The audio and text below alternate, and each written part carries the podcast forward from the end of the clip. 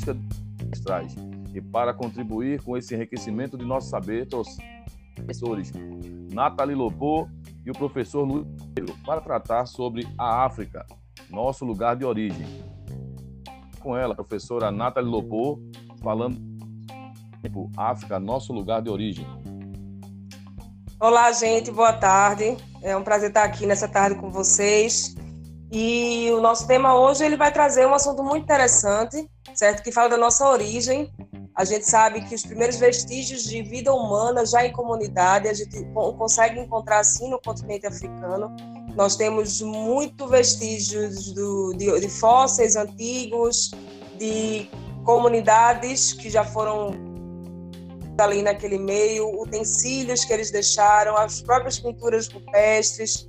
Então, nós temos aí um grande material que a gente consegue encontrar através do carbono 14, que a gente consegue identificar o tempo daquele, daquele material orgânico que está ali. Então, diante de tantas pesquisas, é sim comprovado que a vida humana ela se iniciou no continente africano e, e como esses, esses primeiros seres eles se desenvolviam, eles tinham, eles como eles se alimentavam, qual conexão que eles tinham com o meio que eles viviam, como eles se protegiam desse meio tão selvagem. Então, tudo isso, através de pesquisas, a gente consegue realmente identificar mais ou menos, né, ter uma noção do que realmente era aquela vida desses primeiros, esses primeiros seres né, humanos na, no continente africano. Ah, que bacana. Professor Luiz te cumprimento a, a você, a sua chegada. Bem-vindo à nossa sala.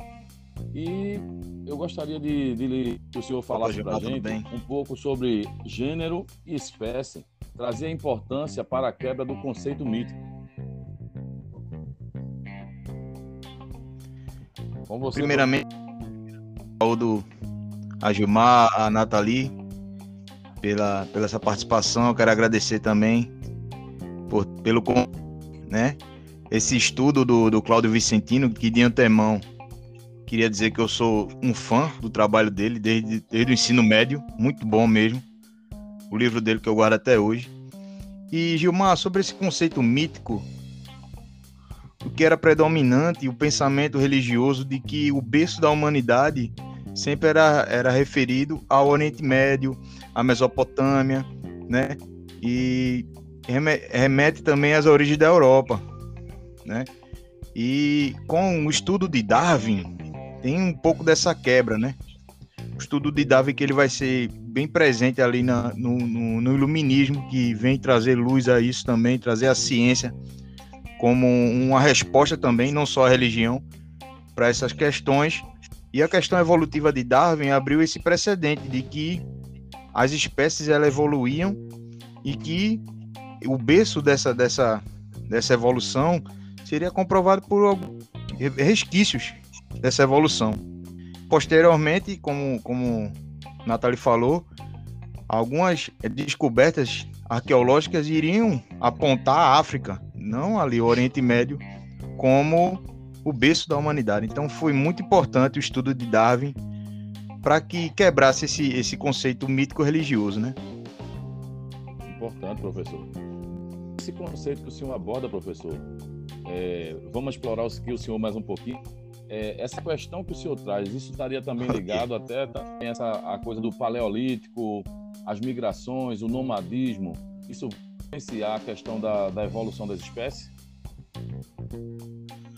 Com certeza, né? Dentro desses desses resquícios, né?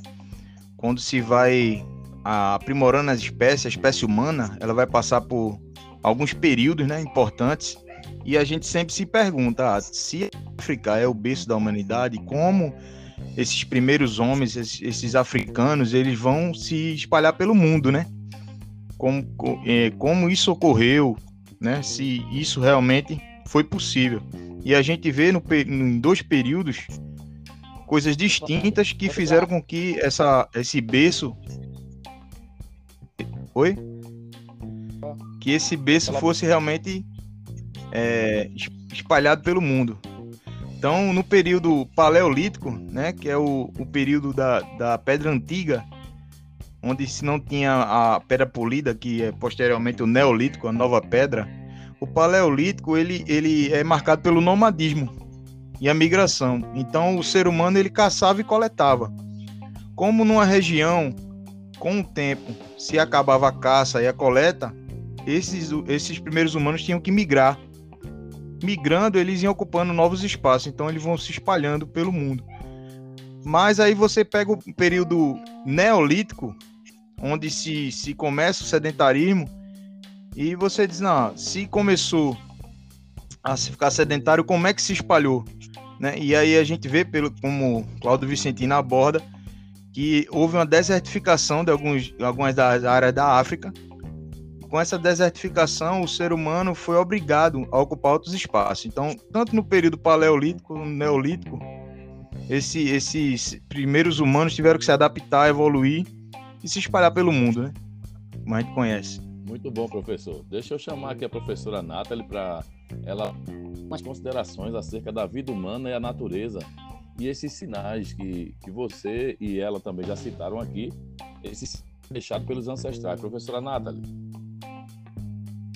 Sim, Gilmar. É, a gente tem, como eu já falei mais, mais, na, mais antes, né, mais no começo, é, essas, esses viventes né, dessa época eles deixaram vários vestígios, né? É, desde os utensílios que eles utilizavam até a forma com que eles viviam, eles deixavam tudo muito retratado com as pinturas rupestres. É, as pinturas eles, eles traziam cenas do cotidiano deles, como eles dominavam os animais, a forma com que eles domesticavam alguns animais também, relações de plantio, é, quando eles começaram a ficar mais sedentários, quando eles começaram a entender como é que funcionava a natureza e como, é, como lidar com elas para eles conseguirem ter mais alimentos, né? Então tem vários vestígios sim que eles acabaram deixando ao longo do, da passagem deles aí, o próprio domínio do fogo, quando eles começaram a dominar esse fogo.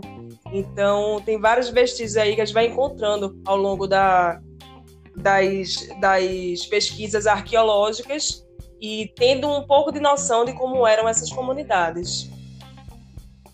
Muito bacana. Professor Luiz Pedro, é, como o senhor pode tecer para a gente a importância né, de, de, notar é, do resgate histórico da história da África e a relação do, do da África como berço da humanidade? Gilmar, a importância, é, sobretudo nos nossos tempos, o tempo que vivemos é enorme, né?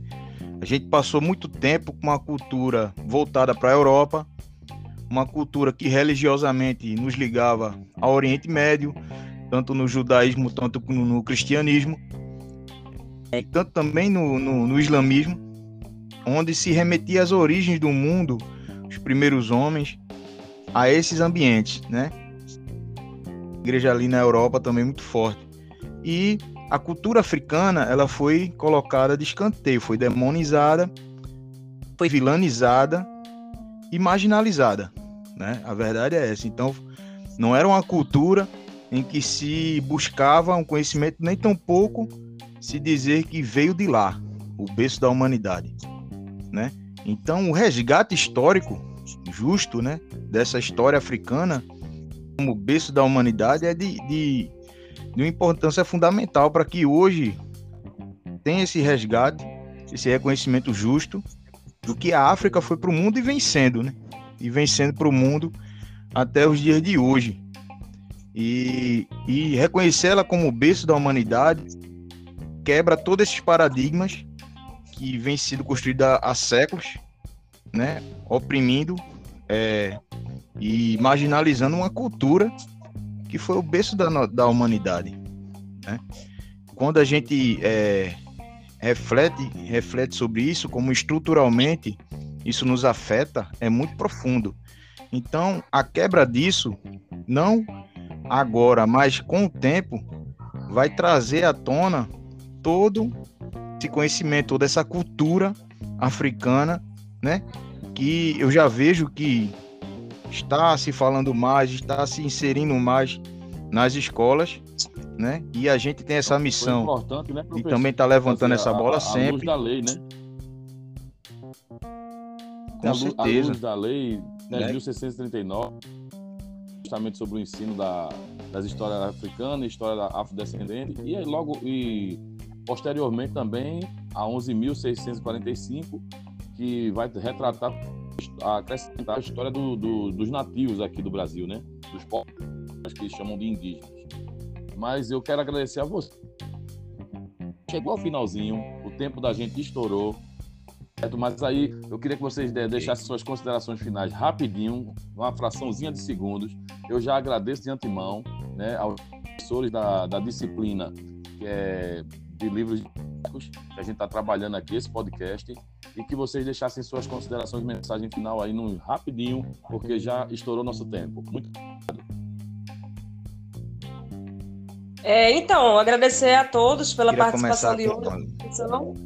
E, e que a gente tenha essa noção né, de um pouco mais africana né, para os nossos, nossos estudos históricos, sempre vai contribuir um pouco mais para o conhecimento e a própria interpretação da vida humana. Professor Pedro? Amém. Eu queria, queria agradecer né, essa oportunidade e dizer que é importante. É importante a gente retratar a África como ela deve ser retratada. Com todo o respeito e dignidade que ela tem que ser retratada. E colocar isso nos ensinos do, do livro didáticos também. Isso é importante. Parabéns, pessoal. Encerramos por aqui. Ao vivo é assim. Quem sabe faz ao vivo, né? Vamos lá.